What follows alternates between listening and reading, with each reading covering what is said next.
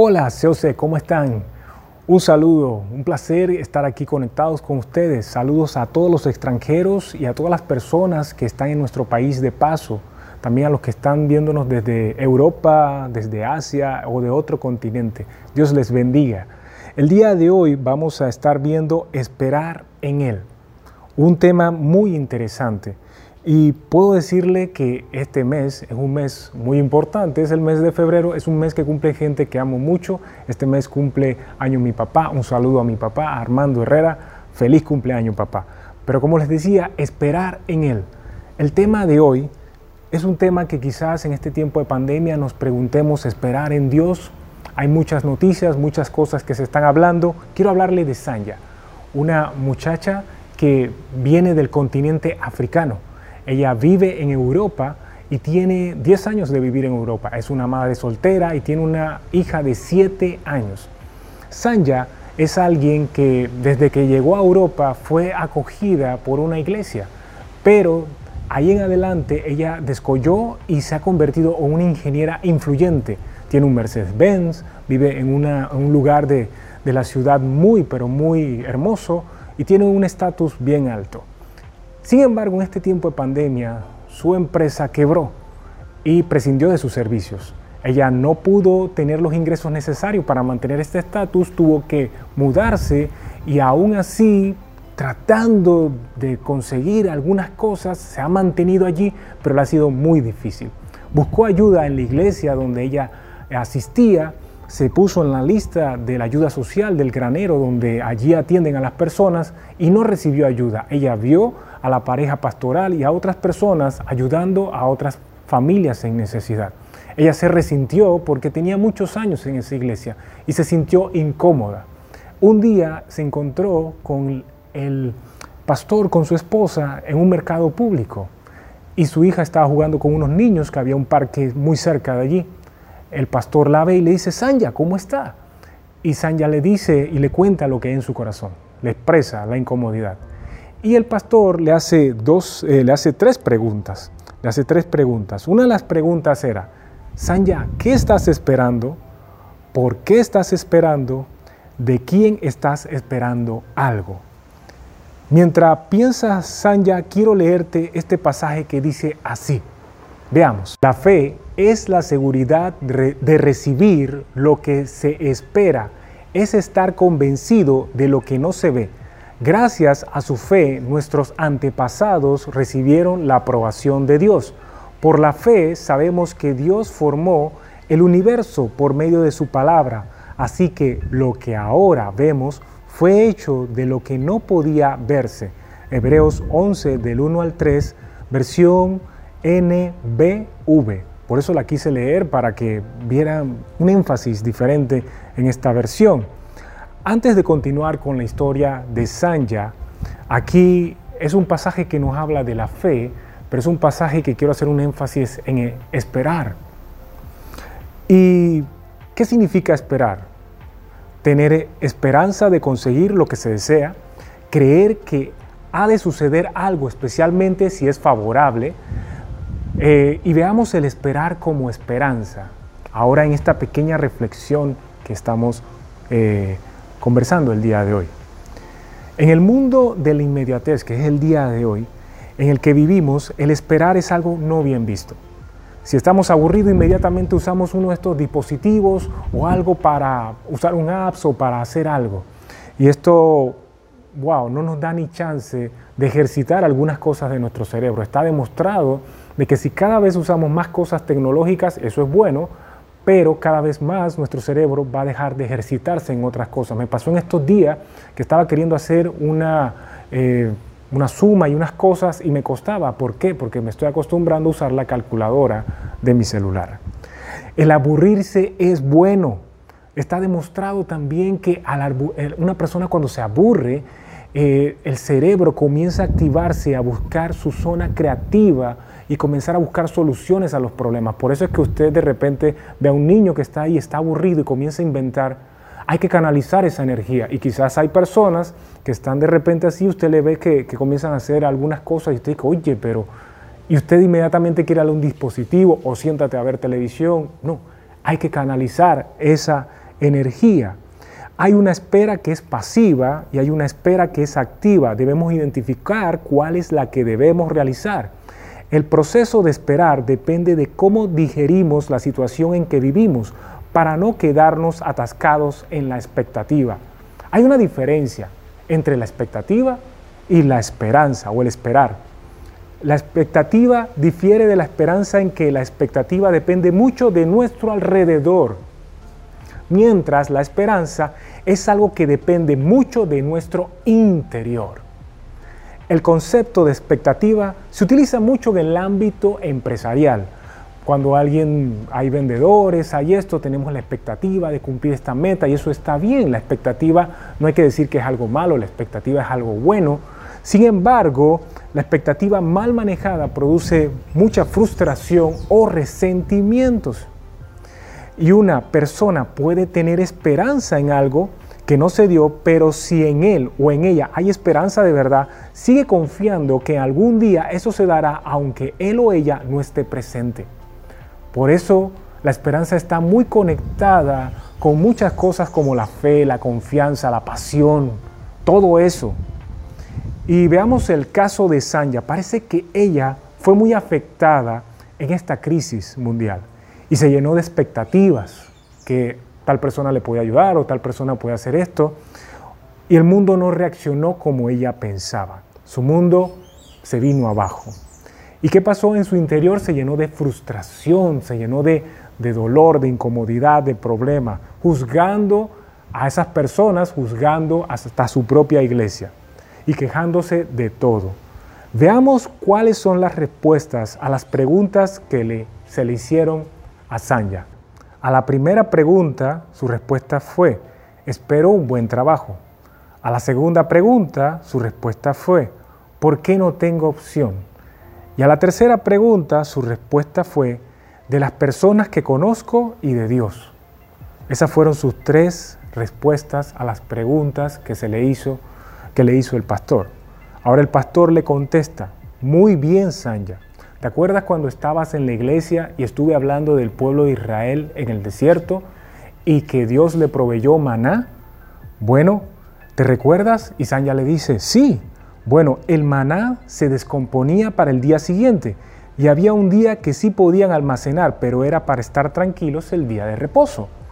Ellos tenían mentalidad de esclavos porque en Egipto tenían todo a la mano no tenían que esperar, administrar y confiar que iba a haber mañana. Estaban seguros de que iba a haber lo necesario para seguir trabajando de manera inhumana para cumplir los deseos de los egipcios. Hasta ahora, ¿has tenido algo para comer? Sanya responde, sí. Digamos que ha llegado maná a tu vida y no sabes si puedes tener mañana. Tienes que aprender a administrar en medio de esto. Piensa en una estrategia para volver a empezar. Aquí en Panamá, no sé si pasa en otros países, este, sucede mucho de que eh, los comerciantes dicen liquidación por cierre. Y cuando dicen eso, es todo el mundo sabe en el país de que cierran de alguna forma para volver a empezar. Es una estrategia económica que hacen esto, que hacen aquello, pero de repente abren con otro nombre, abren y aquí el pastor muy inteligente le dice, si, si dejas de hacer esto, dejas de hacer aquello, o por una crisis tienes que evitar esto, tienes que tener una estrategia para volver a empezar. No es que todo se terminó allí. Estamos en una sociedad consumista, le dice el pastor, y en muchas ocasiones nos volvemos esclavos de lo que compramos, nos endeudamos y trabajamos para pagar eso, y en ocasiones se vuelve una carga muy pesada. Somos esclavos del estatus y nos cuesta ser buenos administradores por la comodidad y la imagen. Como administradora de tu casa, ¿qué puedes en este momento deshacerte para seguir adelante? Hay cosas que no vas a poder seguir cargando, le dice el pastor a Sanya. Y Sanya comienza a pensar y comienza a evaluar. Miren qué es lo que Sanya piensa. Sanya contesta lo siguiente. Pastor, si vendo mi Mercedes-Benz. El pastor le dice, no te estoy diciendo eso.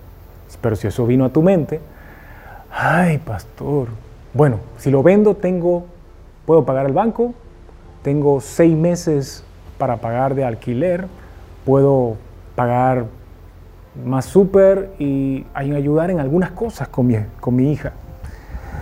Y le dice el pastor, ¿hay algo más? Y Sanya mira su mano y ve su celular. Ay, sí, mi iPhone de 1800 dólares. Ay, me compro un celular de gama baja, ¿será? ¿Ok? ¿Ok? ¿Hay algo más? Bueno, algunos servicios que tengo, eh, no te preocupes, mi hijo tiene un Tera en la cual hay cómicas para niños y niñas y películas infantiles y eso te puede funcionar. Ah, bueno, está bien. Y el pastor le contesta, muy bien, Sanya. Cuando somos presos del estatus, transferimos el mantener esta imagen a nuestras necesidades y por ende a los demás. Estando en el desierto, los, israelitas, su problema no era Egipto. Ya eran libres, sino cómo reaccionaban ante la situación que estaban viviendo con Dios y, y con Dios todavía. Y no eran libres de algunas cosas en sus mentes. Tenían que aprender a esperar y a depender de Dios. Sanya, las personas te vamos a fallar, pero Dios sigue usando a personas como tú y yo para hacer su voluntad porque nos ama. Sanya, nosotros estamos en este, en este mercado público comprando eh, ciertas cosas para vender dulces de zanahoria. Sí, pastor, le dice Sanya sorprendida que sí. Tú no sabes, pero mi madre tiene cáncer. Tú no sabes, pero mi nieto está enfermo. Tú no sabes, pero mi esposa le han cambiado la dieta y es muy costosa. Tú no sabes, y eso que viste que le estábamos dando a la familia fue algo que nos mandaron de Francia y que nos mandaron a nuestra dirección, pero eran familias de esas personas que estaban allí en la congregación.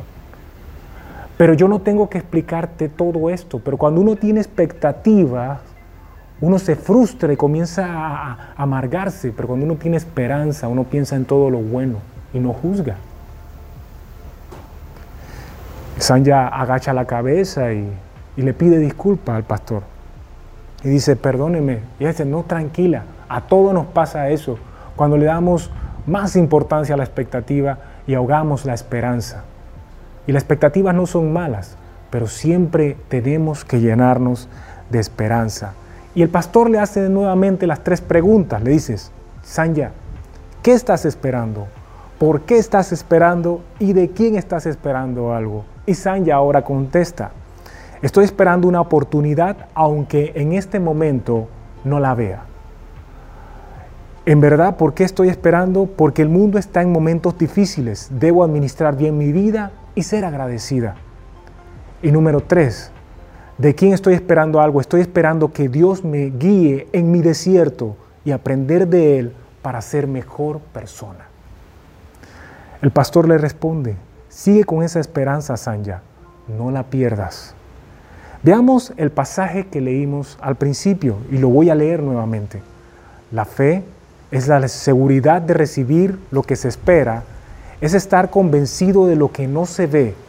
Gracias a su fe, nuestros antepasados recibieron la aprobación de Dios. Por la fe sabemos que Dios formó el universo por medio de su palabra. Así que lo que ahora vemos fue hecho de lo que no podía verse. Como hemos podido ver, Quizás en esta pequeña historia, en esta pequeña reflexión, podía decir muchas cosas. Hay muchos pasajes en la Biblia que nos habla sobre la esperanza. Estuve haciendo un estudio sistemático de algunas cosas y me encantó. Pero quise detenerme en este pasaje solamente y contarte la historia de Sanya para que medites en lo siguiente. Si estás allí estás por primera vez y nos estás sintonizando, eh, quiero en este momento decirte algo y estás, has perdido la esperanza, eh, te has divorciado, eh, no te ha ido bien en el trabajo, de alguna forma u otra las personas en la cual has tenido expectativas, no ha reaccionado como tú pensabas.